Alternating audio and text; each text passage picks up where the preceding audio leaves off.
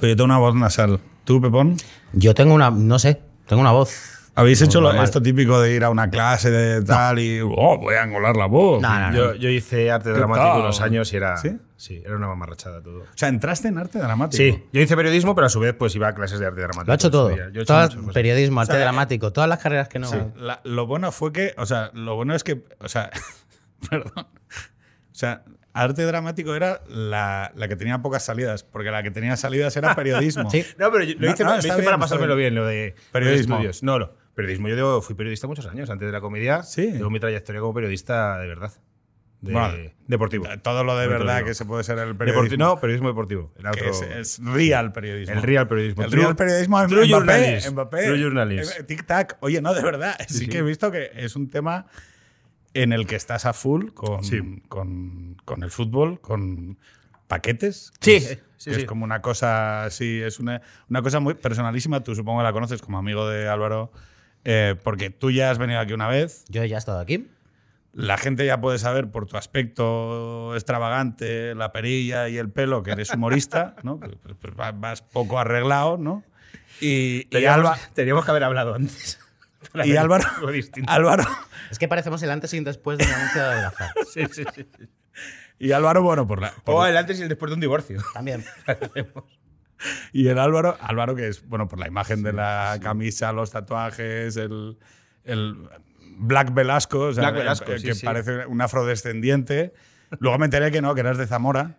Eh, sí, nació en Zamora, Sanabres. Sanabres Claro, pero- para más datos. ¿Tú, tú no, ¿Tú le has visto alguna de las fotos y no has visto que parece negro? Pero yo te digo más, o sea, ya hace unas semanas que ha vuelto de vacaciones. Si le pillas. He bajado dos tonos. Si le pillas las fotos de vacaciones, cuando Sí, sí, está sí. in the thick of it, como se suele decir, sí. eh, es, es que es un señor, o sea, es una minoría racializada. De hecho, Claro, o sea, ¿y nunca has jugado a Me ello? pongo moreno y de repente empiezo a jugar al baloncesto, empiezo a rapear, se me dan muy bien cosas que no se me dan durante el año. No, pero fíjate, hablemos de una cosa de esto, de, de- de los géneros y las razas y demás. Yo cuando le hablé a, a Velasco por Twitter y le dije, oye, te vienes y demás y demás, le dije, oye, ¿te, te- te importa que te haga una broma sobre que pareces negro? Y no asumí que le iba a molestar. Ah, luego, por- luego me explicó que no le molestó, pero luego pensé, hostia, igual le molesta a alguien. O sea, ¿es, ¿es la raza algo problemático en el humor en España? No. Yo creo que todo lo Eh, contrario, ¿no? ¿En el humor en la vida o en el humor en Porque en la Estados Unidos profesión? sí lo hay. Claro. O sea, en, en Estados Unidos hay una corriente de humor, de monologuistas, eh, que se dedican específicamente a trabajar sobre la raza. Es más, la mayor parte de los humoristas mm, vienen de hacer humor sobre minorías.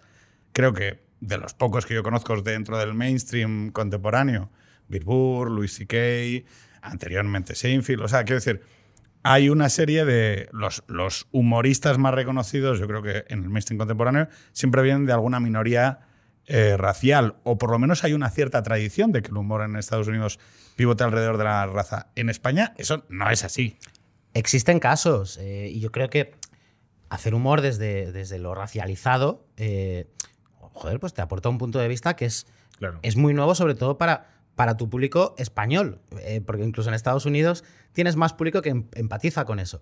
Pero claro, aquí en España eh, me viene a la memoria a Sari, a Sari Sí, claro. que es una cómica ¿Sí? guineana, no quiero meter la pata, pero creo que ella de pequeñita vino desde Guinea. Sí.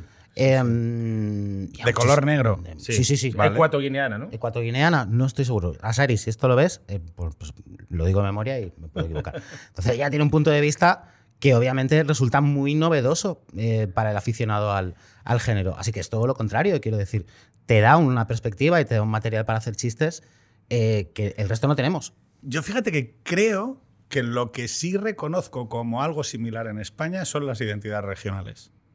Es decir, sobre lo que hay tradición en España, no es sobre si Black Velasco, eh, no sé qué, no, es sobre Zamora. Sí, sí, sí. O sobre País Vasco, ocho apellidos vascos, ocho apellidos catalanes, la catalanidad. Es decir, lo que en Estados Unidos tiene un, un sentido respecto de la raza, en España son las identidades regionales. Que, ojo, es un tema bastante delicado. El tamaño de España, el tamaño de, el tamaño de Estados Unidos también pueden ir por ahí. ¿eh?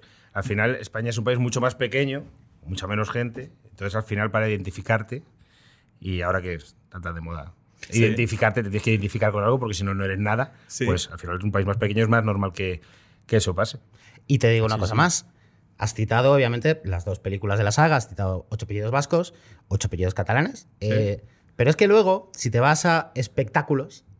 Bueno, bueno, un- bueno. Claro, ahí está la clave. Hay un Los montón de- andaluces. Buah, no, hay un vais a sacar el tema de los andaluces. No, Actual- no, no, pero- Actualmente en España existen espectáculos en directos formados por grupos de cómicos que se Sí. juntan y existe yo creo que un ocho apellidos por cada comunidad española. Ocho apellidos madrileños. Andaluces, ver, en plan- eh, manchegos, eh, gallegos creo que también existe. Y es una, es una oportunidad de negocio brutal porque ellos montan un espectáculo. Ocho apellidos manchegos, cuatro cómicos manchegos, haciendo humor de todo un poco, pero también con sus localismos, con, oye, pues yo, Ciudad Real, tal, ¿cómo somos los de aquí? Se hacen la gira por todas las, todos los pueblos, todas las provincias. Sí. Eh, es que es un negocio Eh, fí- redondo. Fíjate, eh, mucha gente cuando ve algún producto cultural siempre busca ese sesgo de reafirmación en sus pensamientos. Y no hay una reafirmación superior que el de dónde eres, ¿no? Entonces, al final, cuando tú eres manchego, por ejemplo, eh, pongo el caso de un cómico que se llama Agustín Durán, que a lo mejor no conoces o no es muy famoso en España, pero que en Castilla-La Mancha es una estrella. Es, eh, eh, es, Es como si eh, os hablo sí, de sí. terapia de grupo en, en Asturias.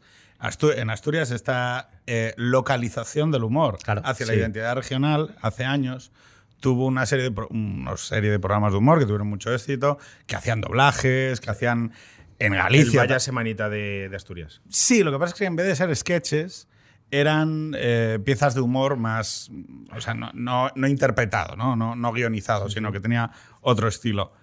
El hecho es que pivotaba esencialmente sobre la identidad asturiana y, la, y los localismos asturianos y funcionaba como un avión. Sí. Había doblajes de la película Rambo que se hicieron bastante reconocidos. Es decir, había una serie de eh, formas de buscar el humor y la cercanía y la identidad con la gente. Precisamente por eso, muchas veces el humor debe ser reconocible para quien lo escucha. Sí, yo creo que hay, hay un manual muy básico. Yo ¿Qué vas a diría hablar que es de incluso los dos muy- círculos? Sí, los dos círculos. El de Judy Collins, que es un manual como muy básico Sí. de, de stand-up. Está muy bien para empezar si no sabes nada de esto. Y ella explica lo que es el stand-up o la comedia con una gráfica, con dos círculos concéntricos, dos círculos que se juntan en una parte. Y ella te dice, Como si este fuese- círculo de aquí eres tú. Este círculo de aquí es el público. Tú tienes que hacer comedia en, es- en ese punto en el que los dos círculos se han juntado. Interseccionan. Tu universo y el universo. Por Claro. donde se juntan, pues, ¿qué aportas tú que es tu punto de vista diferente y que pueden ser reconocibles por, por claro, el público? pero, pero a ver, puede ser reconocible por el público porque hagas self-deprecating, o sea, auto-basing, no sé cómo llamarlo. O sea, Sí. sí. Putearte a Sí. ti mismo. o sea, hay, eh, bueno, esto eh, ya lo sabes, está el humorista Es básico, gordo, es que se ríe de que es gordo y dice no sé qué, tal, tal, qué, y hay otros humoristas que van como de guays, ¿no? Es decir, hay diferentes arquetipos. Es muy típico el, el humorista feuco, ¿no? Eh, me vienen a la cabeza varios humoristas, yo los asocio con Andalucía porque son los que más me llaman la atención, ¿no? Que tienen incluso expresiones faciales bastante... Dos puntas, ¿no? Por ejemplo. Bueno, sí, es- O- formaba sí. parte un poco del humor costumbrista español, ¿no? Eh, el tonto y el gua- el tonto y el listo, el feo y el guapo, o sea, la- eh, jugar por binomios, ¿no? Pero el hecho es que en el, en, en el momento contemporáneo actual, claro, hacer eh, self-deprecating, es decir, meterte con tu propia identidad, conlleva también meterte con la identidad de los demás. No lo sé, ¿eh? Yo te pongo eh, el ejemplo de mis, en mi show. Yo me meto mucho conmigo mismo, no solo con mi peso, sino con. Y creo que es casi básico en un show de humor que un cómico lo haga, porque tú necesitas generar una conexión con un público que lo más probable, si son cómicos de pues, nuestro nivel, es que no te conozca casi nadie en el público o nadie. Que compre entradas para un monólogo, entradas en Atrapa, lo baratas, te van a ver. Y si no haces eso, no eh, generas una conexión y una empatía. A lo mejor si ya eres un tipo súper conocido, yo qué sé, un Goyo Jiménez, que van a ver a Goyo Jiménez y quieren escuchar a Goyo Jiménez, puede hacerlo desde otro, otro sitio. Desde otro sitio. Pero la mayoría de los cómicos tenemos que. Tenemos que ponernos a ese nivel y decir, oye, que nosotros somos. Claro, es que tú hablas mucho de las. Si los cómicos somos nuevas clerecías, Sí. cómicos como Velasco. Forman parte de las nuevas Claro, sí, sí, eh, escuchado. cómicos como Velasco y yo somos párrocos de pueblo. Quiere Sí, decir, tenemos es. tres feligreses. Por eso tenéis más interés. tenemos tres claro. abuelas que no saben quiénes somos, a las que tenemos que ganarnos. Bueno, pero Y os el- ganáis la vida. El 90% de la comedia Sí. somos los párrocos y luego están los cardenales, los obispos y hay alguno que. Ahora estará el La jerarquía. claro. Y alguno que va de papa, aunque a lo mejor todavía está en parroquias y tal. No, pero a lo que voy es al hecho de el humor, para mí, ¿eh? Eh, cuando veo el- el mono- los monólogos que me gustan, ¿no? Muchas veces profundizan sobre el dolor, ¿no? O sobre algo que nos da vergüenza, o sobre cuestiones que nos, que nos ofenden o que nos resultan dolorosas. Y precisamente el humor las transforma en otra cosa. Es decir, tú puedes tener, hay un monólogo de Luis T.K. en el último especial que hace, eh, que hace una broma sobre alguien que no tiene piernas, ¿no? Y que se está arrastrando por el suelo. Eh, y él mismo dice, oye, os estáis riendo de esto. O sea, y, es verdad, o sea, quiero decir, si tú te contemplas a ti mismo riéndote de alguien por el acento que tiene, por el peso que tiene, por porque se ha divorciado, porque es alcohólico, ¿no? Que son asuntos súper comunes de porque forma parte de una minoría que está asociada al, crimen, al robo, a las drogas, a la violencia, como sucede con, los monologuistas eh, afroamericanos en Estados Unidos, ¿no? Cuando, cuando los propios eh, monologuistas dicen, bueno, mis comunidades son esta puta mierda, ¿no? Es decir, y tú te estás riendo de eso. Es decir, te estás riendo. Imaginemos, por trasladarlo aquí, que hubiera un gitano. ¿Eh? Ojo, ojo. hemos hablado alguna vez que mo- o sea, molaría. hablaremos, viene un gitano y empieza a hacer humor sobre los, la comunidad gitana, ¿no? Molaría, molaría. ¿Eso ha sucedido alguna vez? Algo parecido, pero que no podemos contarte aquí. Sí, luego, luego, luego te lo Eso es algo que te contaremos. Luego eh, vale, vale, vale. con los eh, que seáis amigos en, de. en cuanto apague la cámara, te lo vamos Sí. a De contar. acuerdo, vale. Pero entonces, lo- o sea, lo que quiero decir es, el humor muchas veces se utiliza como una herramienta, como un abrelatas, ¿no? Eh, sin tampoco querer eh, intelectualizarlo más de Sí. lo corriente, porque también hay un humor muy coñazo a mí, me parece que cuando que ahora se está poniendo un poco de moda, que es el humor de- eh, que lleva chapa included. O sea, quiero decir, o sea, que ya, o sea, ha asumido con tanta fuerza su papel de nuevas clerecías que eh, te hace el chiste y te da la moralina eh, asociada. Esto se ha convertido en, también en, en el stand-up americano en una, en una costumbre bastante amplia, que además es creciente. Y yo creo que en algún momento se detendrá. Porque, o sea, oiga, vengo a ver un especial de 45 minutos de comedia, no a que me den una clase de ética o a que me digan que reciclar está bien o que hay que ser sostenible, ¿no?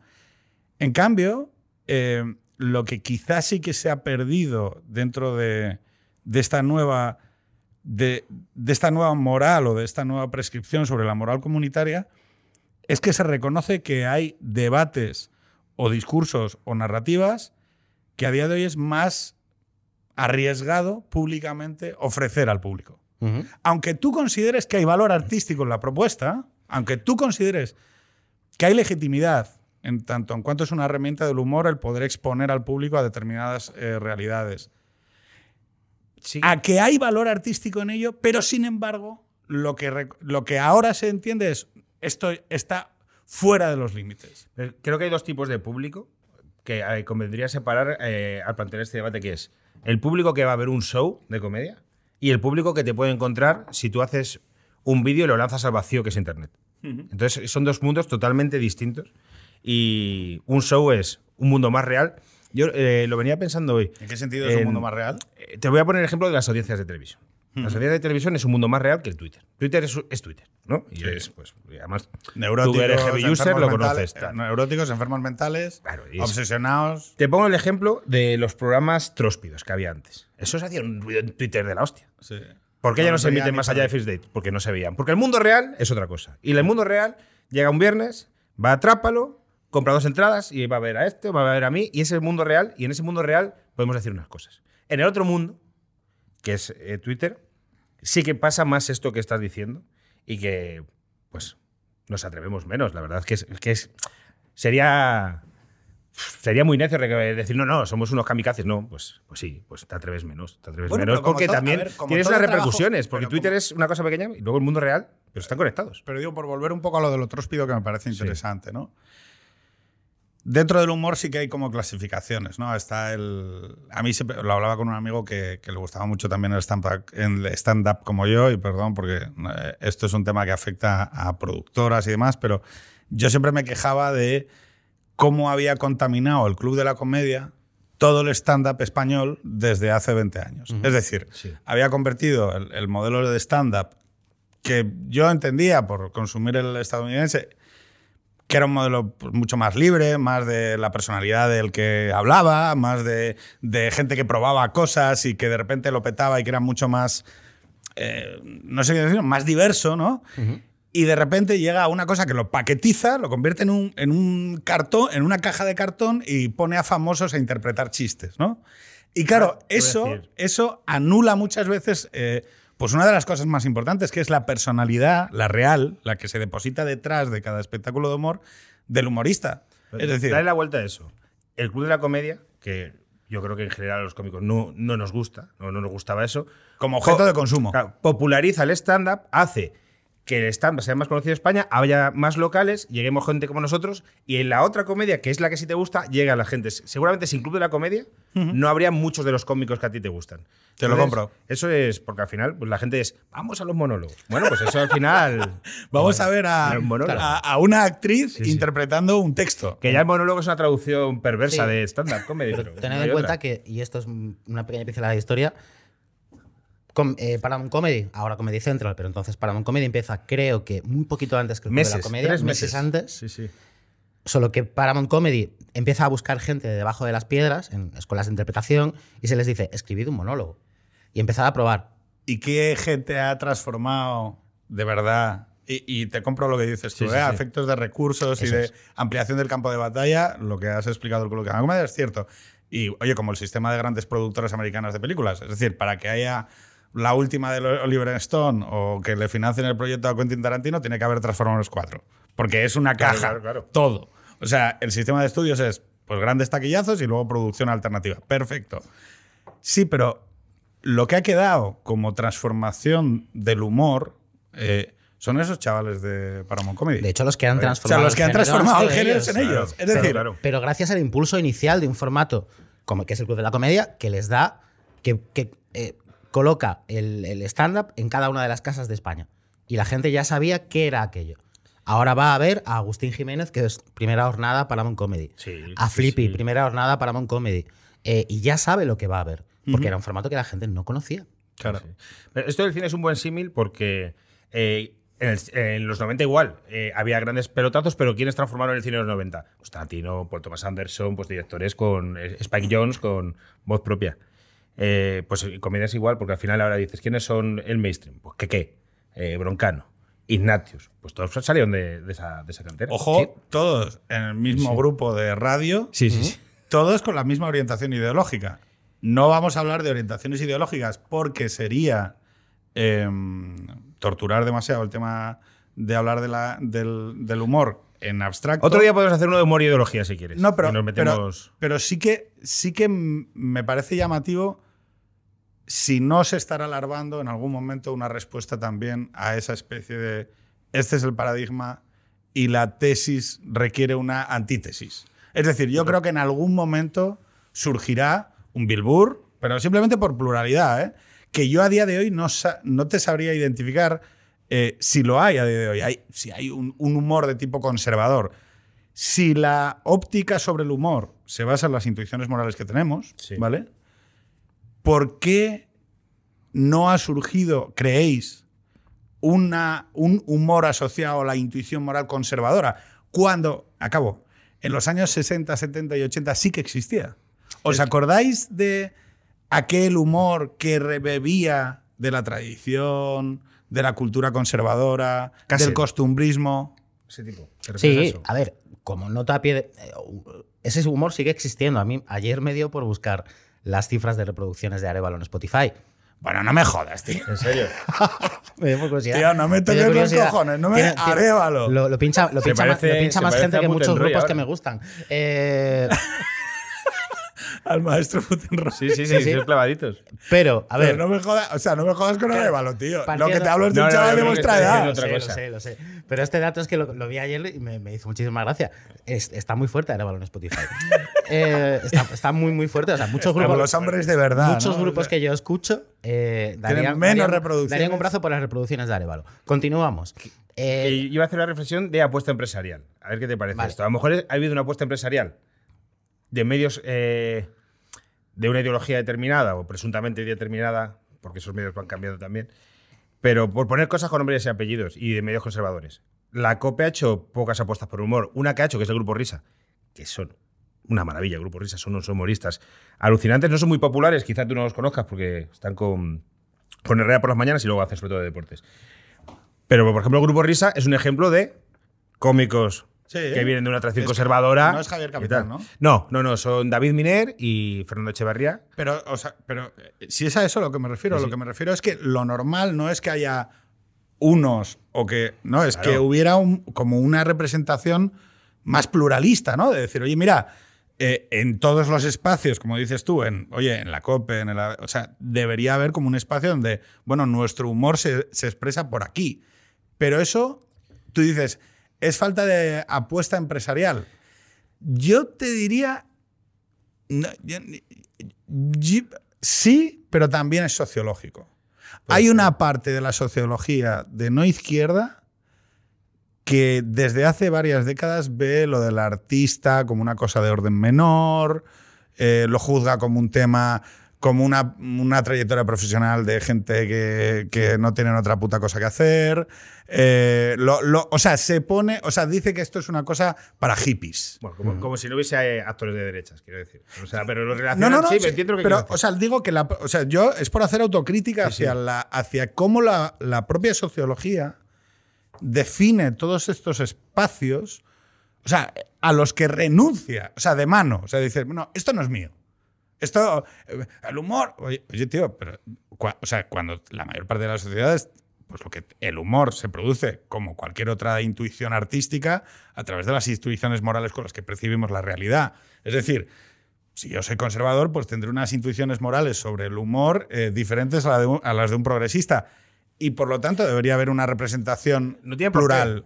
Diferentes en unas cosas, iguales en otras. Es que a veces también tendemos como a polarizar, ¿no? Si tú eres progresista te gusta una cosa, si tú eres neoliberal te gusta otra y no tiene He por qué. hablado, ¿eh? perdón, o sea, es- Sí, a sí. ver, he hablado de humor conservador y este señor ha dicho, no, Arevalo, que, o sea, que ha hecho una broma sobre los- no, que los maricones no son hombres de verdad, o sea, no me jodas, no, o sea, no, lo que yo, lo- o sea, Sí, sí. yo sí creo que la realidad, nosotros intermediamos la realidad, por ejemplo, esas dos circunferencias Sí. que decíais entre el público y, y el, y el intérprete, que tienen que ponerse en contacto, claro, mi intuición sería hijos, familia. Sería lo que más, o sea, sería lo que más buscaría cuando yo interpretase algo Pues así ante un público. Mientras que otra, mientras que la mayor parte de un humorista progresista, pues igual hablaría de los caseros, de la vivienda, de ligar, de las noches en los bares. La- la familia- cosas que- la de las que yo me siento muy ajeno. Son dos cosas básicas en el humor de- del stand-up, ¿eh? Yo creo que sí, que soy. ¿En Sí, España? eh, Sí, claro. en los- claro, en España. ¿En la, en la televisión española o en, Claro. en los locales de comedia? Es que es, es que es muy distinto. Tú vas a un local de comedia y puedes ver a un cómico hablando de. Pues eh, he tenido un hijo y no duermo y vete a saber. O sea, Sí. desde ese punto de vista. Luis C.K. tiene. Sí. cuando- Bueno, con sus hijas, Luis sí, hijas ahí, es, ahí donde voy. En otros espacios de humor sí que hay una representación más plural y precisamente, quizá, ¿eh? de lo que me estáis hablando es, oye, cuando tú bajas al público y bajas a lo popular, esto es mucho más Y lo común. real. y lo real. ¿Qué es lo real? Lo real. Nosotros cuando lo que consumimos por los medios de comunicación de, de masas o el mainstream, muchas veces es como los putos planetas. En los Pluto Planetas. Los putos planetas. ¿El grupo o el Plutón? grupo. el grupo. Esto es una cosa que cuenta Víctor Lenore y es verdad que, no sé si Hostia, lo soy, sa- soy muy fan de Lenore, ¿eh? Soy muy, muy fan de ese señor. Bueno, pues Lenore eh, le puso palabras a una intuición que yo tengo desde hace décadas. Que es que los hijos de puta de la Rock Deluxe y el resto de sus críticos musicales acomplejados, como no sabían bailar y se les daba, o sea, se les daba puto fatal ir a una discoteca y mover el bullarengue, escogían música constantemente sobre la que hacían crítica musical, que era un puto coñazo. Sí, tiene sentido. ¿eh? Y la gente que bailábamos, decíamos, pero vamos a ver, o sea, si hay en todos los países de Europa y en todos los países del mundo, la música urbana, contemporánea, popular, es aquella que peta las, pistas de baile. Sí, sí. Y sin embargo, desde que salen los putos planetas que tienes ahí tú tatuados en el puto brazo, detuvo el avance de la música de baile en base a un cerrojazo total eh, de esa especie de rock de guitarritas, letras intensas y gente drogodependiente, que era un puto coñazo. Entonces, claro, mm, eh, mi duda es si con el humor en esos canales de distribución no puede estar pasando algo parecido. Es decir, ¡opa! Perdón. Contemplamos una intelectual, contemplamos más una intelectualización del humor, un producto decantado, intelectualizado de lo que creemos que la gente se debe de reír, ¿vale? Que aquello que de verdad representa sociológicamente el humor de los españoles. Y digo porque lo estoy afianzando en la teoría que tú estás expresando, que es que, oye, no, hay un humor de las salas, cotidiano, de la gente corriente, que no está en los espacios de representación de los medios de comunicación. ¿Es así? Sí, yo creo que sí, creo que sí. Creo que es, que es diferente. Es, o sea, que es mucho más real y mucho más en tanto en temática como Pero tú fíjate en lo que utiliza el adjetivo real. Porque lo pienso de verdad, porque es que es la, la realidad. Yo, por ejemplo, de mis padres, por ejemplo. Sí. Se van a una sala y se ríen, pues no les llegan las cosas que pueden llegar de. El TikTok viral de no Claro, sé y qué. tampoco podemos creer que el stand-up eh, nacional es lo que se hace en las salas de Madrid exclusivamente. Eh, Eso, es, eso está muy una buena. Eh, Ni Barcelona. Claro, ni Barcelona, o las capitales, si quieres. Eh, Muy interesante. sí. es que tenemos, sí, un, tenemos un amigo, un, un Yo soy de Asturias, tú eres de Zamora, tú eres Sí. de Málaga. Andaluz, claro, es que, o sea, es que hay que hablar de esto. Claro. Bueno, Tío, que yo- España no es la. En mi caso no cuento, eh, que yo me he criado en Móstoles toda la vida. Ah, ah, coño, pero yo, eh, yo pensaba Yo que nací en Zamora porque de la zamoridad. Claro. No, porque- bueno, No, no, eh, mi madre fue allí a que naciésemos porque mi familia es toda sanabresa, pero yo me he criado en, en el extrarradio madrileño. Soy O sea, hijo, le- hijo del Cómete los madrileño. le digo, ¿eres negro? Y me dice, no, soy de Sanabria. Pero porque O sea, y- genéticamente, O sea, genéticamente, y ojo, o sea, como, genética, genéticamente uno, está morano. uno, como si en Sanabria no hubiera negros. eh, yo no conozco ninguno. Mira, Puede ser que no haya. Pero te lo decía por una cosa genética. Yo tengo una teoría, es una teoría basada en absolutamente nada. Black en época, Sanabria. En época de reconquista, que tampoco ahora sí se puede, se puede decir reconquista, pero bueno, en época de reconquista, en Sanabria, que es una zona muy montañosa, pues allí se escondió gente más morena para que no les atizasen el, el cierto, lomo. es cierto. Y entonces por eso somos los sanabres morenos. Pues yo me quería en Móstoles. Hombre, de hecho, Velasco, yo lo estoy intentando convencer, que no sé si te has puesto ya. Velasco eh, ha pasado, crecido, nacido en Móstoles, se hace mayor, se hace moderno, se hace el tatuaje de los planetas y se viene al centro a vivir la modernidad Claro. y durante unos años. Claro, claro. Ahora, 15 años, 15 años, todavía. eh, Y, y yo lo que quiero es que escriba, porque ahora pues tiene su chica, está planeando casarse, Sí, yo espero sí, que sí, esto se pueda decir. sí, Hoy- ayer y ha vuelto, ha vuelto a Qué Móstoles. bien. Entonces yo quiero que escriba sobre el fin de esa modernidad. he vuelto a Móstoles y ojalá Eh, hubiera no, no, tenido pero- pasta para volver a un pau. No me ha llegado. Tenía que comprar un piso sin pau. Pero ojalá me hubiera. La España de los paus. La España de los paus. Pedro Herrero, Álvaro Sí, sí, Velasco. Álvaro sí, Sí, Velasco, pero Pedro Herrero. Hacemos el me toca un poco los huevos lo de la España de los paus. Ojalá, es que a mí me han faltado 100.000 pavos para vivir en un pau, ¿sabes? Yo quería haber vivido, o sea, yo quiero piscina, no, no tengo, pues. Pero bueno, tengo un piso bueno, ¿eh? En Estoril, los mostoreños. Pero Pedro ya nos ha invitado a Barbacoa. ¿eh? Sí. No, no, Muy bien. claro. O sea, la cuestión era que. que- fíjate, fíjate qué cosa más cotidiana. ¿no? Es decir, hemos tocado aquí que, uno, Sí, sí. parece que como una parte de la representación artística del humor eh, no sale de esos. de esas claves, ¿no? De Barcelona, Madrid. Pero no Barcelona y Madrid, todo Barcelona. Zonas concretas de Barcelona y zonas concretas de Madrid, ¿no? Como si hubiera una especie de de representación de una especie de humor intelectual que en realidad no, yo sí que creo que se disocia de los intereses sociológicos de la vida de la gente. Para mí, que en la primera conversación que tuvimos en Extremo Centro con Pepón hablábamos de, de cómo Luis C.K., eh, en base a esta técnica, que él utiliza una técnica, no sé si lo sabéis, que todos los años tira el antiguo monólogo y hace uno nuevo. Eso es lo que hacen Todos los, los grandes. Todos los putos años. O sea, todos los putos años.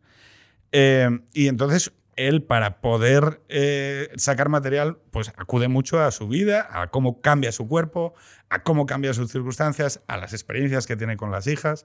Y creo que ahí hay una parte de verdad preciosa de ver. O sea, si eres fan de Louis C.K., puedes haberle ido viendo en distintas fases de su vida hasta la última, en la cual le producen una cancelación y toda, todo Estados Unidos sabe que le gusta, que le gusta masturbarse delante de gente, ¿vale? Como él dice, le, le gusta mucho masturbarse y no le gusta estar solo. Pero claro, el tema es. eh, el tema es que yo sí he hecho en falta eh, en esta especie de, de- de relato pluralista que en el espacio público se, se construye en base a las diferentes verdades compitiendo ¿no? por el espacio, que alguien le, le ponga a veces un poco más de, representación a esa vida común. A esa vida, yo creo, de- aspiracional de mucha gente que dice, oye, yo lo que quiero es tener hijos, tener una pareja estable, casarme y- y- y vivir de manera razonable sin, sin tanto, sin, sin tanto, incluso sin tanta ide- ideología. No sé si me explico. Sí, sí, no sí. convertir ni siquiera la vida corriente en una cuestión constantemente de, de- de prescripción ideológica. Es muy ¿no? cansado eso, ¿eh? También te digo que es muy, muy cansado eso. Es una Que coña. todo tenga que ver con la. Es una turra. Es una turra. Es una, o sea, yo Cansado. estoy afortunadamente en proceso de desintoxicación por segunda vez en mi vida. En, bueno, tercera vez si contamos la comida. Con lo cual. eh, o sea, voy a estar toda la puta vida desintoxicándome de algo. Pero bueno, da igual. Drogas, eh, política y comida. Por ahora. Eh, y, tío, es que se vive mejor. Sí. A ver, ¿por qué no existe esa representación en, en los medios? ¿Es José Mota? A ver, ¿Es eh, Pablo Motos? Obviamente es, es- todo problema complejo es, es- es multicausal.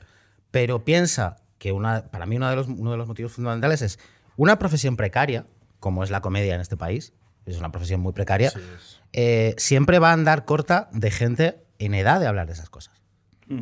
Claro. Eh, y tenemos un montón de compañeros, yo ahora mismo se me ocurre un par de nombres, seguro que a ti otros Sí, sí, dos o tres, que llegados a cierto punto en su vida dicen, vale, estoy harto de cobrar en negro, Claro. Estoy harto de pasarme la vida recorriendo pueblos que algunos son maravillosos, otros no los quieres eh, esto está muy relacionado a la crisis de la comedia con la crisis de la hostelería. Que, eh, por- ahora, ahora entramos en ese bueno. tema, porque está muy relacionado el dinero negro, la crisis de hostelería del 2008 y la comedia. Efectivamente, mucho dinero negro en la comedia. Pero ya te digo, hay gente que llega y, y que de hecho, para dar ese salto a, a sentar la cabeza a, a los hijos, al Pau, eh, primero deja la comedia. También estamos hablando, por otro lado, eh, de, un, de un género donde los medios siempre van a, a primar al joven. Eh, es muy raro que de repente alguien le dé una oportunidad a un señor de 40 que, que dar gracias a Pedro por darnos una oportunidad Claro, a de nosotros. estar aquí. Sí. O sea, de nada. que no hayas cogido un par de chavales que acaban de empezar. Pero es verdad, es muy difícil, es una, es una profesión donde es muy difícil salir de la precariedad. Yo Sí. sigo haciendo comedia, pero porque gracias a Dios tengo un trabajo. Ah, claro. Para mí la comedia son, es como esta gente que hace eh, barquitos y los mete en botellas. Es algo que hago porque me gusta. Ya no existe clase media en la comedia que se dedique solo a actuar. Eh, nosotros somos guionistas. O sea, nosotros yo. Pepo, O sea, os la vida nos ganamos la profesionalmente vida con los Claro. guiones. con los guiones. Antiguamente nos dedicábamos a. Yo creo que yo más años que Pe- Pepón a recorrer España de bar en bar, pero claro, eso con la crisis, eh, sobre todo a partir de 2011, 2012, 2013, muere, porque ya no deja, deja de haber locales que contraten cómicos, porque mm, no hay locales, se están cerrando negocios por toda España, España se está yendo a pique, Ajá. y en parte ellos vivían de. Pues del dinero negro de viene un fulano y doy 300 o 400 pavos por contar, llenarme el bar y contar unos chistes. Eso se muere, entonces se muere eh, la clase media. Entonces hay estudiantes jóvenes con una, que esto también voy a ideológico, una ideología determinada mantenidos por unos padres y titanes que llenan teatros. Todo ese medio no puede escribir, no puede crear porque está trabajando en un sitio, está trabajando en otro. Y luego estamos los raravis que nos dedicamos a la comedia, pues eso, pues somos guionistas o trabajamos en producciones y tal. Seguimos Podemos- vistiendo como jóvenes, Seguimos vistiendo nuestra como jóvenes. Sí, os- no quería decir nada de vuestras camisas. Si es que nos teníamos que haber puesto de acuerdo. Pero Tenía ¿por que qué, haber o venido- sea, quiero Hubiera- decir, hubiera venido con ¿por una qué venís así? O sea, ¿por qué os vestís así? No sé, a mí Quiero me- decir, que, os quiero decir, ¿qué sois? ¿Alcohólicos? O sea, que no, quiero decir, o A ver. ¿por qué vais con camisas de manga A corta? ver, sí, a ver, yo he visto. Yo no tengo- uso la manga larga, tengo manía de la manga larga, pero desde niño no puedo ni actuar en manga larga ni cagar en manga larga. ¿No? No, no, no me gusta cagar en manga larga. Caga- ¿Has probado cagar desnudo? Tío, el otro día lo estuve hablando con amigos. Yo, yo no cago. ¿Sabes? en- Tío, hay gente que, que No, caga no. desnudo, pero en un bar se quitan la camiseta. Necesitan cagar sin camiseta. Mucha, pero mucha más de la que tú te piensas. Esto está pasando. Mucha más gente de la que tú te piensas. Ya que hemos Sí, acabado sí. el tema de cagar, ¿sabes lo que, lo que casi nadie hace? Comer mientras caga. Tiene sentido. O sea, Tiene sentido. no, quiero decir, no, o sea, algo en tu cerebro. O sea, tú pruébalo, ¿eh? Llévate un bocadillo al En baño. plan un snack o, o un plato. un- Bueno, ya, si hace ruido, yo creo que incluso es más extravagante. Pero, o sea, prueba a hacerlo solo en, en casa. Coger un sándwich y decir, voy a comérmelo al, al baño. O sea, no, eh, digo, Igual, sé- igual empiezo con algo más pequeño, unas pipas. unos, unos mini fuets de estos. No, algo así. lo que. Pipas no, porque vas a tener, necesitas demasiado espacio. Claro, pero, pero tú pipas. fíjate. Da igual. Quiero decir, puedes hacer no, así. pero fijaros que, o sea, si, si, si entendemos que la alta funcionalidad del cuerpo se encuentra en el torso superior, es decir, las manos, los ojos, la boca, los oídos, ¿vale? La alta funcionalidad del cuerpo se encuentra en el tronco superior. Tú cagando, mm, quiero decir, puedes hacer infinidad de cuestiones. Pues, o sea, la- quiero decir, la mayor parte de los tweets que la gente escribe, mm, o sea, una parte sustancial de ellos los escribe mientras se está defecando en el baño. Esto es- quiero decir, lo reconocemos todos. Y yo había propuesto que se pusiera un- que se pudiera poner un emoji de caca eh, y que entonces, la- o sea, la conversación, ¿sabes? Como las listas, ¿no? Sí. O sea, todos los tweets que se emiten eh, mientras se caga. He hecho este pequeño homenaje a la caca y al humor. Escatológico, ¿no? Lógico. veo que no, que ve- veo que, no, eh, que, que tenéis. eh, pero acabo solo con esto.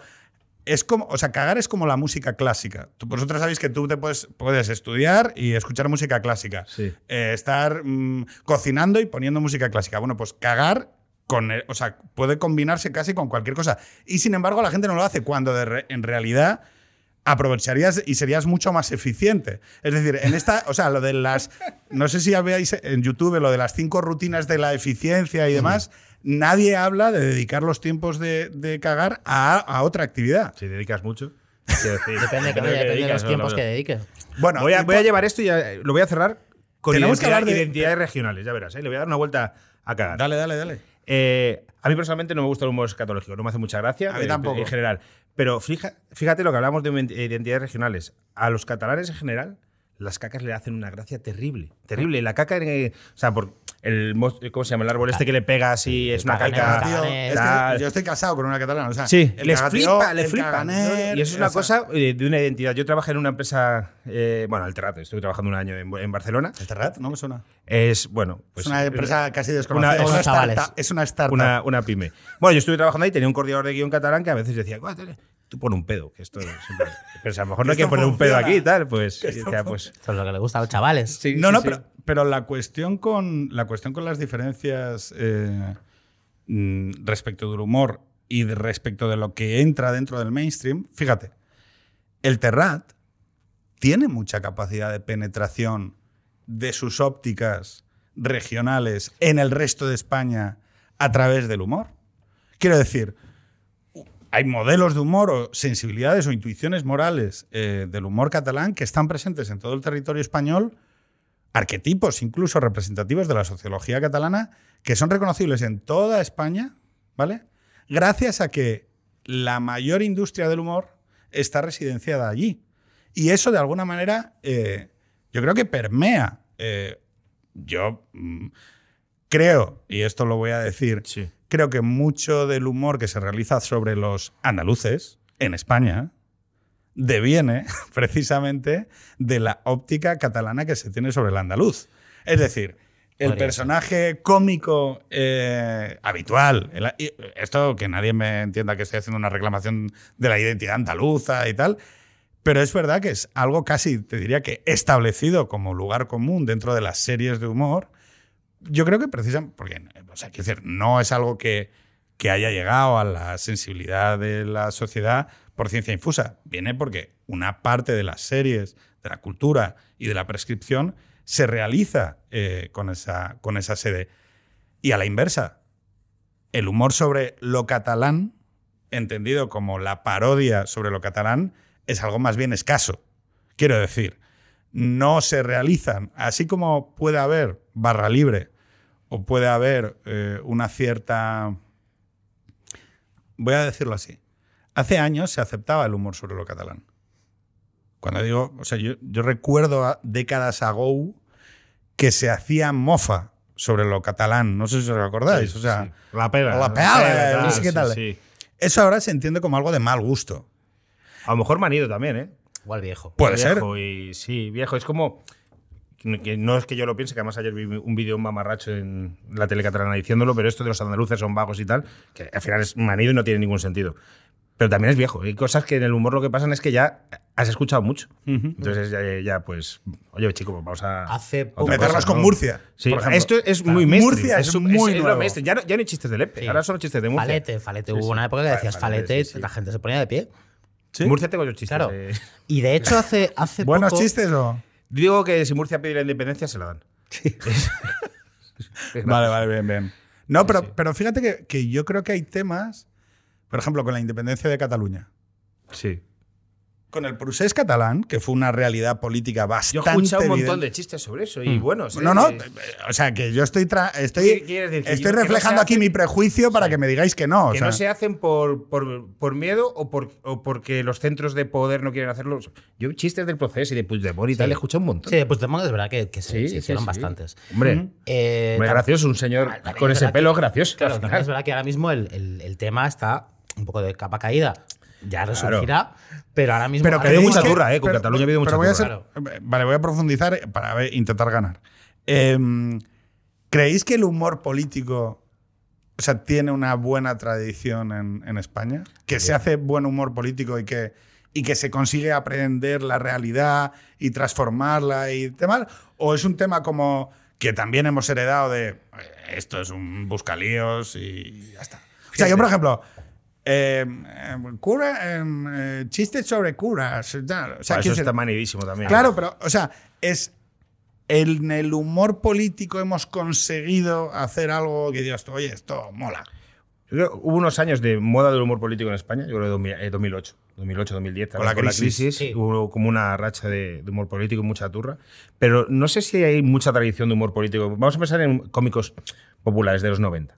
O sea, yo, No, yo creo que humor político, humor político es la vida moderna, para mí. Sí. o Sí. lo que ahora hace Enar, Sí, sí. ¿vale? O sea, Enar Álvarez en.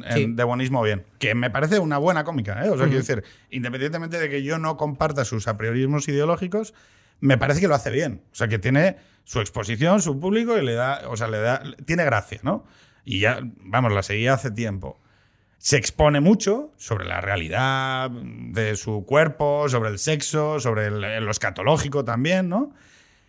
Y le da una orientación política. O sea, es decir, a todo eso le acaba sacando una, eh, una reclamación de carácter político. La duda es, ¿existe eso como tendencia? No. También es verdad que para hacer humor político, y el ejemplo de Henares es muy claro, eh, necesitas un contexto donde no necesariamente tengas que hacer humor constantemente.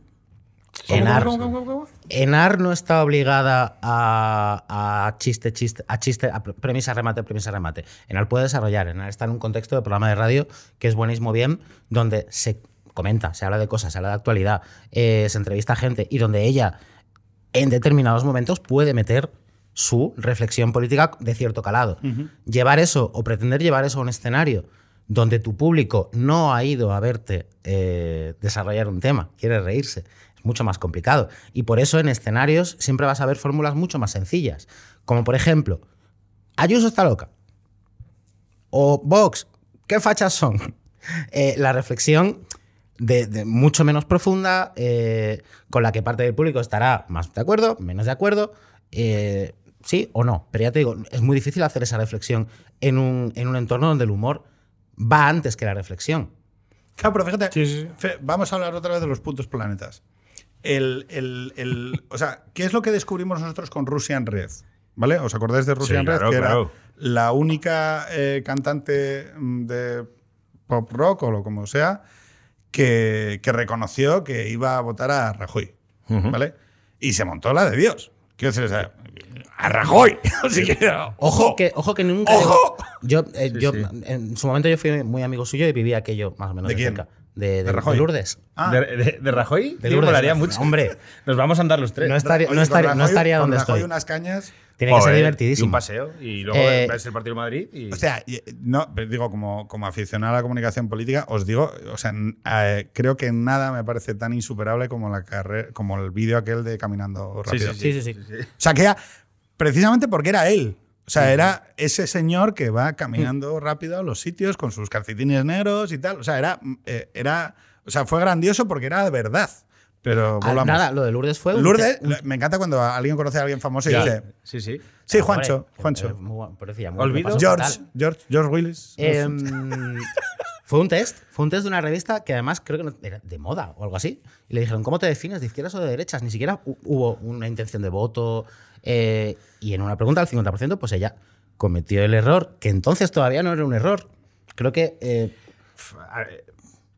si quieres. Es que iba a hablar al final que la lógica de los festivales y la música indie es mucho más, tiene que ver mucho más con el neoliberalismo que con la socialdemocracia. Entonces, hubo mucho más machismo en plan, vamos a votar a la derecha. Pues es que al final todo esto es mucho más Sí, de derecha y claro. son empresas que montan festivales, entradas a 100 pavos y parques de Y atracciones además- para adultos. Pero, pero esto, Pero bueno. esto, eh, o sea, esto, que- quiero decir, aquí hay como una, una disonancia extraña, ¿no? Está el, el artista comprometido que quiere meterte el baúl de, de tu ideología y darte misa, súper respetable. Ismael Serrano, yo tengo su disco Atrapados en Azul. yo también. discazo, eh, discazo. Es muy buen disco. Ah, Pau, cuéntame otra vez Sí, esa sí. historia la tan sabía de- bonita de memoria esa canción. de aquel De guerrillero lo ojo. Y fascistas y estudiantes con flequillo, ¿no? Sí. Hostia, y dulce guerrilla urbana y pantalones de campana Y canciones de los Rolling. de los Rolling. Hostia. Me la sé, me la sé. Y niñas en minifalda. Ole, ole, all right. O sea, Si venimos a Extremo Centro y terminamos cantando los tres Ismael Serrano, Este es el clip que queremos que salga. Exactamente. O sea, bueno, he cantado yo porque Sí, tú- o terminando sea, con lo de Bosnia y eh, todo. Vosotros no os habéis mucho tiempo, animado. ¿eh? No, no, no. no, todo Pero no, pero es que, eh, ojo, Ismael hizo un truquito, no sé si lo sabéis, que eh, ahora mueren en Bosnia los que morían en en Vietnam, ahora mueren en Bosnia. Y entonces llegó Irak e inclu- incluyó. Y Ah, ahora eso no mueren sabía. en Irak. Sí, o sea, y entonces Ha ido Guau, pero actualizando iba a actualizar. Claro, Afganistán tiene cuatro sílabas, ¿eh? No le, va- no le cuadra. Los muertos, los, los o sea, iba actualizando los muertos, ¿no? Sí, sí. Pero bueno, lo importante de todo esto, que está el artista comprometido, que te da su misa, que te da su murga, y luego está el resto, ¿no? Al resto, a quienes no se les presupone una orientación ideológica, porque una cosa es la obra de arte producida y otra cosa el individuo que tendrá las intuiciones morales y votará a quien le salga de los cojones, ¿vale? Pero en algún momento empezamos como a preguntarle a la gente, a los futbolistas, bueno, ¿usted qué opina del conflicto árabe-israelí? Yo- ¿A mí qué me cuenta? O sea, quiero decir, o sea, y sorprendentemente se produjo esa repolitización. Era por lo que os comentaba antes lo del, lo del humor político. Yo no creo que se haga humor explícitamente político en España como una corriente. Pero sí que de alguna manera la política ha llegado El intermedio quizás sea lo único así más, ¿no? el intermedio. Sí, es lo más sí, pero, humor político puro y duro. pero buenismo Pues, viene, buenismo Sí, viene sí, incorpora también. política, la vida moderna incorpora política. O sea, salvo espacios muy determinados. Kiss. Oye, chico, yo hago un producto para que la gente lo consuma, olvídame. Eso es lo que hago yo por las mañanas. Nueve y media de la mañana. Sí, sí, sí, lo sé. Que lo escuche la gente. Exactamente. En, en Kiss FM hacen. Sí, sí. Y entonces notas mucho la disonancia entre los dos modelos, ¿no? Sí, entonces, claro, lo, lo llamativo de todo esto es. Nosotros sabemos que el público de izquierdas no lleva bien que el que esté interpretando se declare de derechas. ¿Vale? Esto lo sabemos. Ujú. O sea, es decir, eh, la gente que es mayoritariamente de izquierdas no le gusta consumir obras de, o dispositivos culturales de gente que, con la que no comparte sensibilidad. Entonces, si no lo sabe, no tiene problema. Pero si lo sabe, lo rechaza, ¿no? Sherpa. ¿Serpa? Sí, el de Barón Rojo, ¿no? Sherpa de balón, el de balón rojo, por Ah, ejemplo. Vale. O- ejemplo, ejemplo reciente. eh, comparémoslo, por ejemplo, con Ricky Martin. Sí. ¿Las chicas pueden saber que el chico mm, es homosexual? Mejor no se lo dices. No sé si me explico. O sea, esto pasa con Así muchos. durante años, sí, claro. eh, esto pasa con muchos cantantes pop. Oye, son homosexuales, pero no lo dicen. ¿Por qué? Porque para la chica, en el consumo de- del dispositivo cultural, prefiero no saberlo. No sé si me explico. O sea, prefiero no, no, prefiero no aclararlo. Y así tenemos a muchos eh, cantantes pop que no salen del armario hasta que no llegan a un determinado estado de madurez de su carrera artística. O estatus, o estatus. También Sí, es o sea- cuando puedes, cuando eso no te repercute. Claro, no, bueno, pero ¿eso qué habla? ¿Del artista o del público? O de cómo estás montado el sistema. Es en plan. Bueno, pero, o sea, pero quiero decir, el artista. El no nivel es de riesgo, cuando tienes más colchón, puedes asumir más riesgos.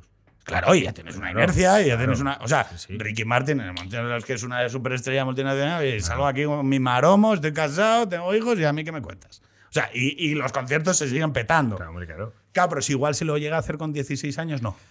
Entonces, Eso no. O sea, quiero decir. También con 16 años era 1990 y tal, y era una España diferente a, a la actual, creo. que Son sin querer Españas. juzgar a ningún artista, porque yo estoy defendiendo la postura Sí, de que el artista tiene plena autonomía para decidir su trayectoria profesional y lo que comunica y lo que no. Pero mm, hay un cantante melódico español que es Pablo Alborán que no salió hasta que la carrera no estaba eh, mm, afianzada en mármol. O Pero sea, tampoco la gente está obligada, ¿no? A decir, oye, yo soy de tal y soy de tal. No, no, no, no. No, no es obligatorio. No se Cada me- uno caga. No se me entienda, no considero que sea sí. obligatorio. De la misma manera que no considero que sea obligatorio salir con tu ideología. Esta Claro es la no. analogía que quiero Pero decir. es que no es obligatorio ni tenerla tampoco. No, pero Claro. sobre todo no participársela al público, porque tú lo que estás ofreciendo no es la persona, tú eres una persona. Y luego, los dispositivos culturales que tú produces Sí. son otra cosa, que no tienen ni por qué tener ideología y que pueden estar perfectamente adaptados al público. Es decir, oye, yo igual no estoy haciendo ni el humor que a mí me haría gracia, que esa es otra. Pedro, eso es a lo mejor el 95% de las veces. Yo te pongo el ejemplo que dices de Kiss. Yo en Kiss hago una sección para el público que escucha Kiss. Pero hago pensando en quién va a escuchar esa sección. Y lo hago de una forma muy determinada porque pues, el oyente de Kiss pues, tiene. Pues no es que el oyente de los 40 principales, que a lo mejor tiene 21 años. Entonces, el 90% de las veces, tú. Si Pepón y yo hiciésemos a lo mejor en un escenario lo que a nosotros nos haría gracia, lo mejor nos comíamos una mierda de una hora de silencio y nosotros haciendo una cosa. puede ser. Entonces, ya tienes que pensar que esto es un, Un negocio. un negocio y un trabajo y tienes que tener que unos un estándares, claro, unos estándares de calidad y tal. También Que, o sea, eso entronca otro, con lo que tú decías al principio del programa de, de las misas, de transformar los espectáculos de comedia en misas. Em, ¿Te acuerdas que decíamos antes que Falete, decir, hace unos años decir Falete era gracioso? Sí. Arrancaba un aplauso. Chistes de Falete funcionaban, luego aquello pasó de moda. Ahora, pues igual durante un tiempo decir que Ayuso está loca, con- perdón, perdón, ya utiliza el ejemplo dos veces, funcionaba y yo lo he visto funcionar. Todo eso va acabando. Eh, pero hay un truco que ahora mismo creo que está viviendo una, una juventud bastante fuerte, que es el sacar la risita recordándote que eres buena persona. O que has tenido enfermedades mentales. Sacar el tema. Eh, eh, no te metas con No, los. no, no, que va. pues Si aquí Sí, la terapia hemos sí, sí, todo y nos hemos El hablar, dinero. el hablar de Pero es temas que sociales, el hablar de política, la reflexión Sí. no demasiado cocinada, te puede arrancar no Somos tanto, los buenos. no tanto una risa So- Eres bueno. como un aplauso. Sí. Esto es una cosa que los americanos llaman el clapter, que creo que te lo he contado alguna vez. Clapter es la mezcla de clap, de aplaudir, y laugh- laugher, que es el- la risa. Y es, diríamos que es la, la risa aplauso ideológica, el, hey, somos todos buenísimos en esta sala. Es un truco relativamente fácil, pero funciona. Claro. Y un cómico, o la mayoría de los cómicos, ante un truco que funciona, sea falete, sea eh, Ayuso ha dicho una cosa rara, o hey, somos los buenos, no renuncia a ello. Claro. Porque una risa más, lo- después de una hora de, de actuación, es un triunfo un poco más, Pero es, que, grande. a- pero es que para mí ese- esos recursos no hablan tanto del, del artista, que está. O sea, el primer requisito del artista es tener éxito. Porque sin éxito no existes. Sin comunicación. Es decir, si tú no eres capaz de comunicar, es decir, que haya gente al otro lado, no existes. Punto. O sea, eh, además en el humor eh, tiene una parte muy importante de, de- de- de arquitectura efímera, vamos a decirlo así, y, o sea, de, que no, no, no son cuadros, ¿sabes? O sea, no, no quedan con carácter permanente. O sea, se interpretan y, y- y se desvanecen, ¿no? Eso es. Entonces, claro, ¿qué sucede? Para mí eso habla más de un momento sociológico de nuestra sociedad que requiere constantemente de afianzarse, quizá porque tiene muchas dudas sobre su comportamiento moral, sobre el qué es lo correcto, qué es lo incorrecto, y acude buscando a referencias, ¿no? Y por eso hoy tenemos quizá ese fenómeno que vuelvo a decir, yo lo he visto sobre todo en esos especiales de comedia que ya emite Netflix, en donde siempre hay un momento para la reflexión ética de la Eso tiene sociedad. trampa, Tiene una trampa, porque tú ves los especiales que Netflix elige de los cómicos que. Porque en Estados Unidos hay muchos más cómicos que no llegan a Netflix Hombre, claro. y, hay, y hay esa comedia Bueno, realidad que te hablo de España, también e- existe allí. El- esa comedia es piramidal. Claro, o sea, hay, hay una serie maravillosa de HBO de Crashing. este- ¿Eh? Crashing. Sí. Ah, es Que es maravillosa Mm. porque habla precisamente de, esa, de, de la crueldad de esa pirámide, de toda la gente que está en la parte de abajo haciendo bolos gratuitamente y que es un mundo horrible, bueno, horrible. Es un mundo eh, que tritura, ¿no? Es decir, Que te pasa por encima. Claro, pero, Sí, sí. pero por eso te digo que, que para mí es. eh, eh, eh, claro que yo lo que. Cuando vemos a Estados Unidos, claro, vemos solo la, la parte del iceberg que ha destacado en un sistema ultra competitivo y que ha decantado los, pro- los productos más seleccionados de todo un panorama, pero seguramente si te vas a Texas, pues la gente tenga eh, cómicos normales, media manga, Sí, mango eterno. en, en Estados Unidos se distingue entre blue collar comedy y white collar comedy. White collar, ya- eh, white co- el, el cuello. El blue collar es el cuello del trabajador, el cuello del mono. Y el white collar es el cuello de la camisa. El urbanita. Eh, el urbanita. Urbanita. El blue collar comedy. eh, Larry- que- Larry de Cable Guy, que es, el eh, más quizá famoso. es un tío que ya- Sí, quizá sí, sea el más famoso El más de todo aquello. Es el humor para la gente, mm, eh, la clase trabajadora. Eh, y ahí se. El white collar es los putos planetas. Los planetas, O sea, efectivamente. en, en la disyuntiva entre música de baile y lo otro es raya- raya claro, real. y cuatro, y cuatro es. semanas en la puerta de un ascensor, o no sé cómo se llama el libro. Una semana en el motor de autobús. Eso. eh, pues, eh, eh, Pero seguro que ascensores hay también. por. También. Entonces, eh, claro, en esa disyuntiva, eh, que, que la reconozco, está lo popular, lo que accede a una comunicación directa con la gente y que, y que yo creo que quizá por esas, esos cuellos está quizá un poquito menos representado, precisamente porque los valores dominantes, los valores de la clase dominante, los valores de quienes viven en las capitales, como nosotros tres, como vosotros también. Yo, yo vivo en Móstoles, eh, que no Eh, es capital. ¿Cómo? Yo vivo en Móstoles, muy a gusto. Que no es capital. Bueno, pero estás en Madrid. No es Sanabria, no es estás, Sanabria. no está- no, eh, no estás en Black Sanabria. ¿sabes? Eh, claro, prescriben, prescriben no lo que a la gente le gusta, sino de aquello de lo que se debe reír la gente. ¿Vale? Es decir, esa, esa pequeña disonancia. Y precisamente porque se considera que el principio de, de esa producción cultural es prescribir, no darle al cliente lo que el cliente demanda, sino, bueno, meterle tal.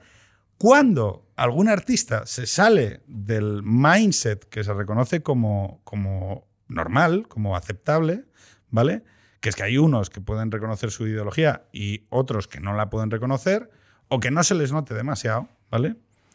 Eh, produce esas explosiones como las de tu amiga Lourdes, ¿no? Es, esta artista está haciendo algo que no se espera de ella y el hecho es que, bueno, eh, se la, entre comillas, acosó, ¿no? Fue bastante chungo. Fue, vamos, fue bastante jodido para ella, de hecho. No tan chungo como lo que hemos vivido en eh, posteriores ocasiones en torno a las cancelaciones. Sí. Uf, Es, que es, un tema, es un tema del que Pepón y yo hablamos tanto y. perdón, ¿eh? Porque este, es- este es el tema que estaba dudando si sacar o no. ¿vale? Es interesante, es muy Puede interesante. que, no lo, puede que lo cortemos, ¿vale? Vale. Pero hablemos Para de que no nos cancelen. Para suscriptores. Eso. eh, eh, Síguenos en Patreon, síguenos en Patreon y te enviamos este clip. Primero es. Eh, voy a decir una cosa: que creo que la gente le tiene un miedo excesivo a las cancelaciones. Sí, sí, sí. Sí. Creo que hay mucho más de autoinducción de. Que de, re- que de realidad. Es- de bueno, nuevo- no, es que hay gente que piensa que soy un gilipollas. Y. No, de nuevo, de No, nuevo, hombre. profesión precarizada. Claro. Es que, Es que eh, el miedo a la cancelación está determinado por lo precario de tu profesión. Sí, sí, y sí. por lo, por, lo, por lo seguro que estés de que tu jefe te va a cuidar, Incluso por la facilidad de pase que te lo que expulsen pase. de la profesión. Claro. Es que cuando, cuando eh, tú- ¿Pero quién te puede expulsar de la profesión? una cantidad determinada de gente con la suficiente suerte como para que sus retweets tengan un efecto. Claro. A ver, tío, yo quiero decir, Sí. No sé si me conocéis, tengo Twitter, ¿vale? Sí, Sí, sí. Yo líos admiro tu- constantemente. Tu, valentía. ¿eh? Yo admiro tu ¿Qué cojones valentía y a, a no tiene quitado y tal. Yo- No, Sí, sí, tiene, sí, sí. no tiene nada de valiente eso. Es simplemente No. decirle, oye, tú eres un gilipollas, punto, ya está. O sea, Mira. quiero decir, o sea, prim- pr- es que para mí, ¿eh? lo relevante es que creo que tiene mucho más que ver con ceder a una amenaza que luego no puede ser real. Quiero decir, o sea, quiero decir, claro que yo he tenido gente escribiéndole a mis jefes desde hace 10 años, Por ejemplo. oye, mm, mira lo que... Bueno, tú tienes eh, el apoyo de tus jefes desde hace 10 años. Eso es. Eso también es muy importante. Eso es. Porque nosotros Pero- hemos visto casos de compañeros, no quiero citar ningún nombre por no poner tal, pero Por no recordar aquellos casos. por no recordar se- el, caso de, vez. el caso de David Suárez, no vamos a... que un chiste le tiene unas consecuencias. Eso es. Que son y esas consecuencias son reales, son despidos y son que una empresa lo despida. Y eso es ya abrirte un Patreon, rezar para que ese Patreon funcione. Un tío con, que es un tío con talento y tal. Sí, sí, Mucho sí. talento. Lo que- vamos, yo conozco el, el humor de David que precisamente se basa en la transgresión. Claro. O sea, se basa, su estructura se basa en la Pues transgresión. David no tenía tus jefes que le daban un apoyo y tal. Claro. Y entonces, pues eso, pues de verdad, pues asusta decir, yo no quiero que me pase esto, yo no quiero que me despidan de, de mi empresa. Capra, y no tienes un poco como, como el picor de huevos de decir. Pero "Hostia, tengo un tío, pero es escenario, que- pero para eso tengo un escenario. Y tú, Claro. si ves mi show en, mi- en el escenario, desparramo un montón. Desparramo un montón y toco todos los temas que no puedo tocar en otros sitios. Y, voy a- y ahí sí que voy a calzón quitado. Y me da igual porque la gente lo recibe y se parte la polla porque sabe que es una ficción. Pero entonces, porque me están Vale, vale, pero, pero quédate ahí. Ellos saben que es quédate ficción. Quédate ahí, Sí. quédate ahí. O sea, lo que me estás diciendo es, yo soy capaz de asumir una serie de riesgos en un directo Sí, porque sé que no va a quedar reflejado exactamente. y es buen material. Es buen material, material rodado, efectivamente. Y, o sea, perdón. Y, por lo tanto, es algo que la gente recibe, que, que merece la dignidad de la comunicación y que está dentro de lo que mi cuerpo, mi mente, mi yo, mi yo artista es capaz de hacer. Y es un punto, es decir, es un punto lila. ¿eh? Vale, pero, pero déjame, o sea, si fueses un, un- un deportista, o sea, un, un boxeador, es como si me estuviera, o sea, cuando me habláis, es como, tío, es como si alguien que prepara un combate dijera, es que yo hay determinados combates que los doy al 70%. Y, y me, o sea, me abruma. O sea, es como, ¿cómo? Sí, sí, sí. O sea, eh, eso, o sea, es que para mí es absolutamente contradictorio de, de la naturaleza que tiene esto, que es, oye, por ejemplo, yo eh, antes estaba haciendo bromas sobre el caca y Sí. sobre cagar y tal, y, y mi cerebro, que es TDA, estaba pensando, no sé si está quedando mal, ¿vale? Pero la curiosidad, o sea, quiero decir, o sea, Pero no has dicho, tengo voy a seguir explorando. Pero voy a Bueno, seguir, pues, voy a te- seguir te a- gusta- a te ver- gusta el riesgo. a- que- o sea, pi, pi, y vas tirando la bola y dices, estoy, est- o sea, estoy hablando en voz alta sobre la caca. Por cierto, tenemos que acabar. Sí. Tenemos que acabar. Sí, ¿no? ¿Cuánto llevamos? Ah, Ah. vale. Perfecto. Bien, bien, bien, bien. Entonces, Estupendo. perfecto. Cinco o diez minutos. Genial. No, no, no, tienes razón, tienes razón. Vale. Claro, yo pienso, hostia, el humor se basa. O sea, no digo que todo el humor tenga que ser transgresor ni nada así. Puede haber convolucional, puede haber humor blanco, puede haber humor para todo el mundo. Precisamente esas. esas Y no eso olvides es una cosa, no una cosa. Lo- el humor lo que tiene que ser primero es gracioso. Eso. Porque esto muchas veces se olvida. Que se la comedia es que la gente se ríe. Exactamente. Esto muchas veces se pasa por alto. No, no, pero gracia. Claro, pero entonces, muchas veces cuando se hablan de estos debates tan carcundios de los límites del humor, se puede hacer humor hacia arriba, hay que hacer humor hacia abajo. Bueno, chico, yo no lo sé. O sea, yo lo que sé es que eh, esto había un juez americano que cuando tenía que juzgar el tema de la pornografía y entonces el debate era qué era erotismo y qué era pornografía, ¿no? Y entonces el juez americano decía, mira, yo no lo sé, pero, o sea, Yo no Cuando lo veo- cuando lo- pe- pelando con esto. Cuando lo veo, lo sé. O sea, cuando lo veo, o sea, no te, no te lo sabría colocar en una, en una celda. Si, en Excel, si en la ¿no? mano derecha tengo un martillo eh, erótico, si tengo un nabo, es, es porno.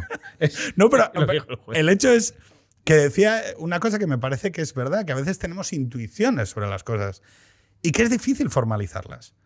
Yo sé, o sea, yo sé intuitivamente, sé intuitivamente cuando alguien está haciendo humor sobre algo complicado, sobre algo difícil, sobre una cuestión que tiene riesgo, pero que no busca para nada ni hacer daño, ni denigrar, ni busca ningún componente negativo.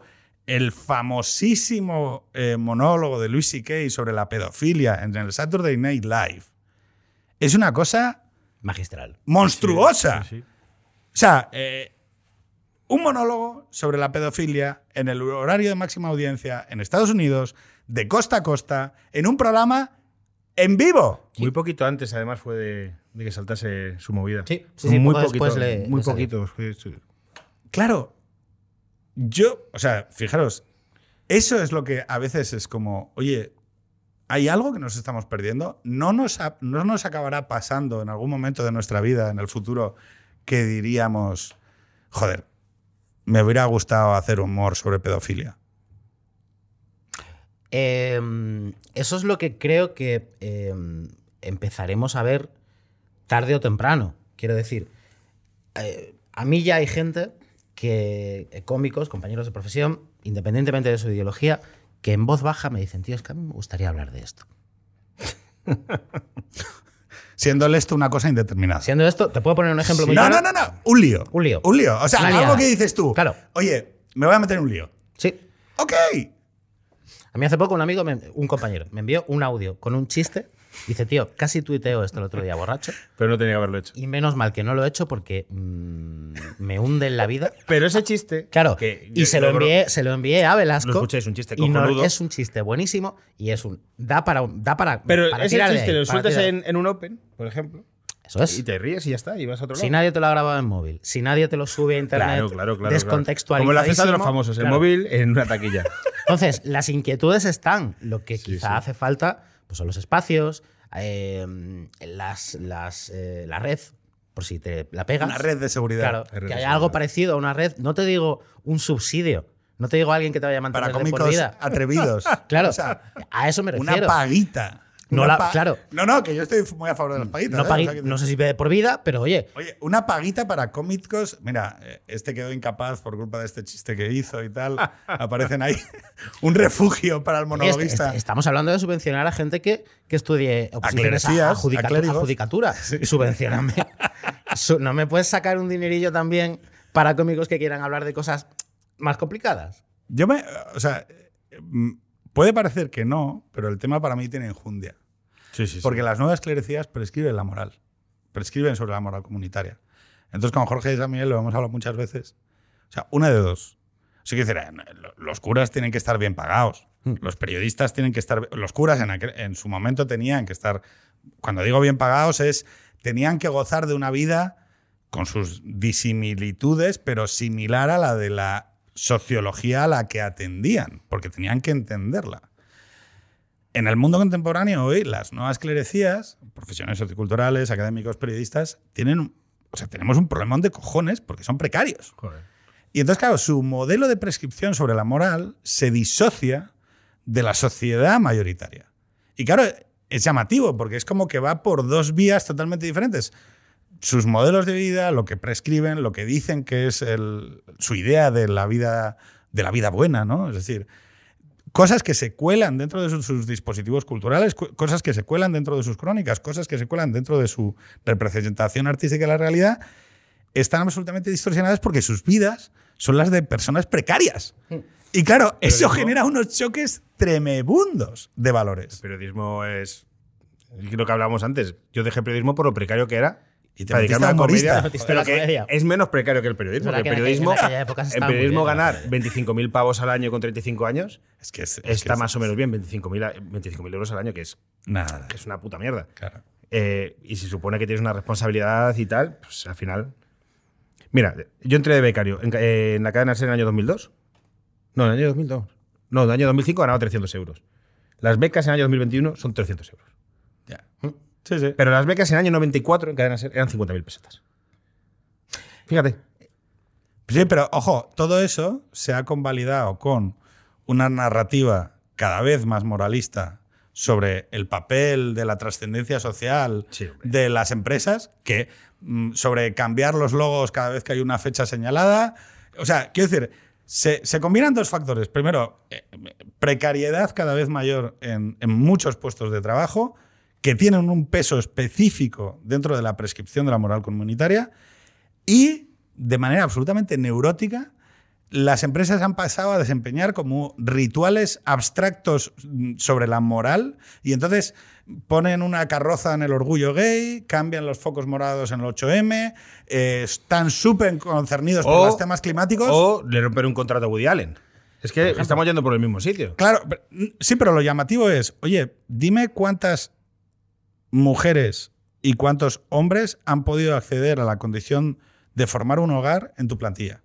A mí eso me preocupa mucho más. Es decir, porque implica que las condiciones que estás pagando son justas, implica que das los festivos adecuados, implica que das los descansos adecuados, implica que esto nos lo vamos a aplicar nosotros porque tenemos que cortar, porque estos señores eh, tienen sus, Sí, sí. Aquí derechos, se los derechos sus- de los sus trabajadores. derechos laborales.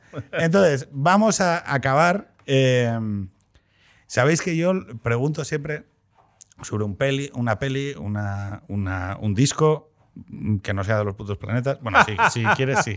Una Es que serie. llevas 15 años sin sacar uno decente, entonces tampoco vamos a. Ningún problema, tú lo has tatuado. Eh, para ti haces, hijo Pues ahora mío. te jodes. Ahora te jodes. Tengo un Eh, tatuaje de The Office aquí también. pues, eso como puede compensar, ¿no? Entonces, eh, te diré mi teoría sobre los tatuajes. Creo que hay que ser muy intrépido para hacerse un tatuaje.